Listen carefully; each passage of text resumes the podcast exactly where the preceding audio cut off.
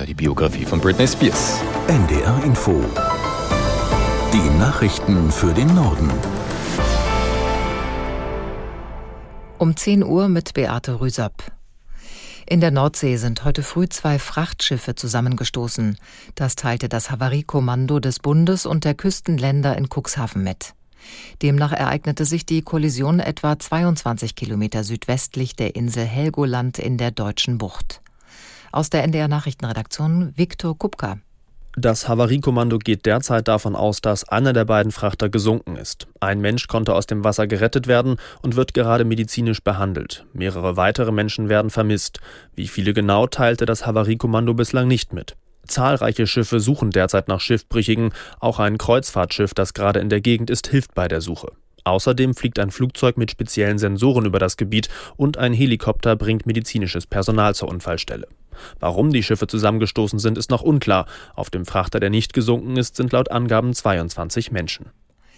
Die islamistische Hamas hat weitere Geiseln im Gazastreifen freigelassen. Es handelt sich um zwei israelische Frauen im Alter von 79 und 85 Jahren. Björn Dake in Tel Aviv schätzt ein, ob die Freilassung Einfluss auf die erwartete israelische Bodenoffensive hat. Offiziell sagt die israelische Regierung, dass diese Freilassungen keinen Einfluss haben, dass die Armee bereit sei für eine größere Offensive oder die nächste Phase des Krieges, wie es hier immer heißt. Aber klar, ähm, in den Aussagen hören wir immer wieder so eine Art Doppelstrategie raus. Auf der einen Seite, die Hamas muss zerstört werden, dass sie wieder in der Lage ist, auch Raketen auf Israel abzuschießen. Auf der anderen Seite werde man alles tun, die Freilassung der Geiseln zu erreichen. Also es ist beides, was die israelische Regierung hier momentan versucht.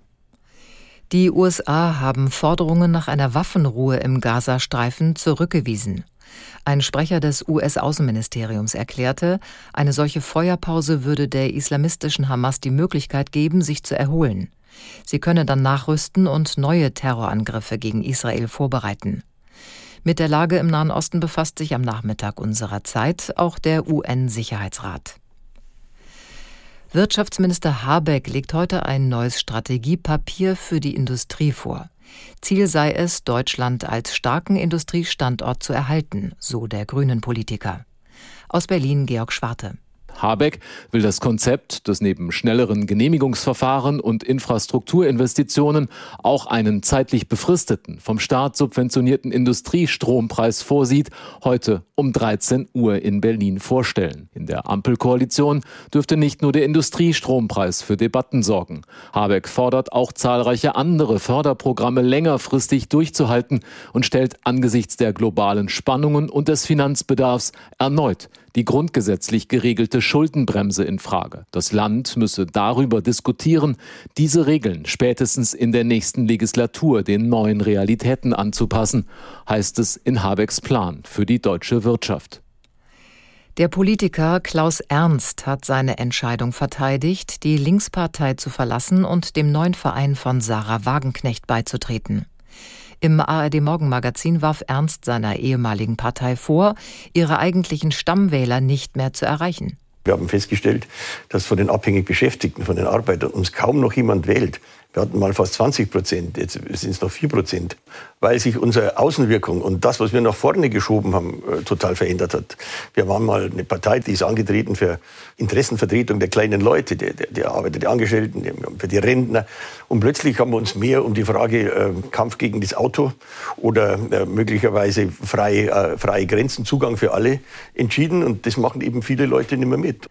Ernst ist einer von insgesamt zehn Bundestagsabgeordneten, die aus der Linkspartei ausgetreten sind, um dem sogenannten Bündnis Sarah Wagenknecht zu folgen.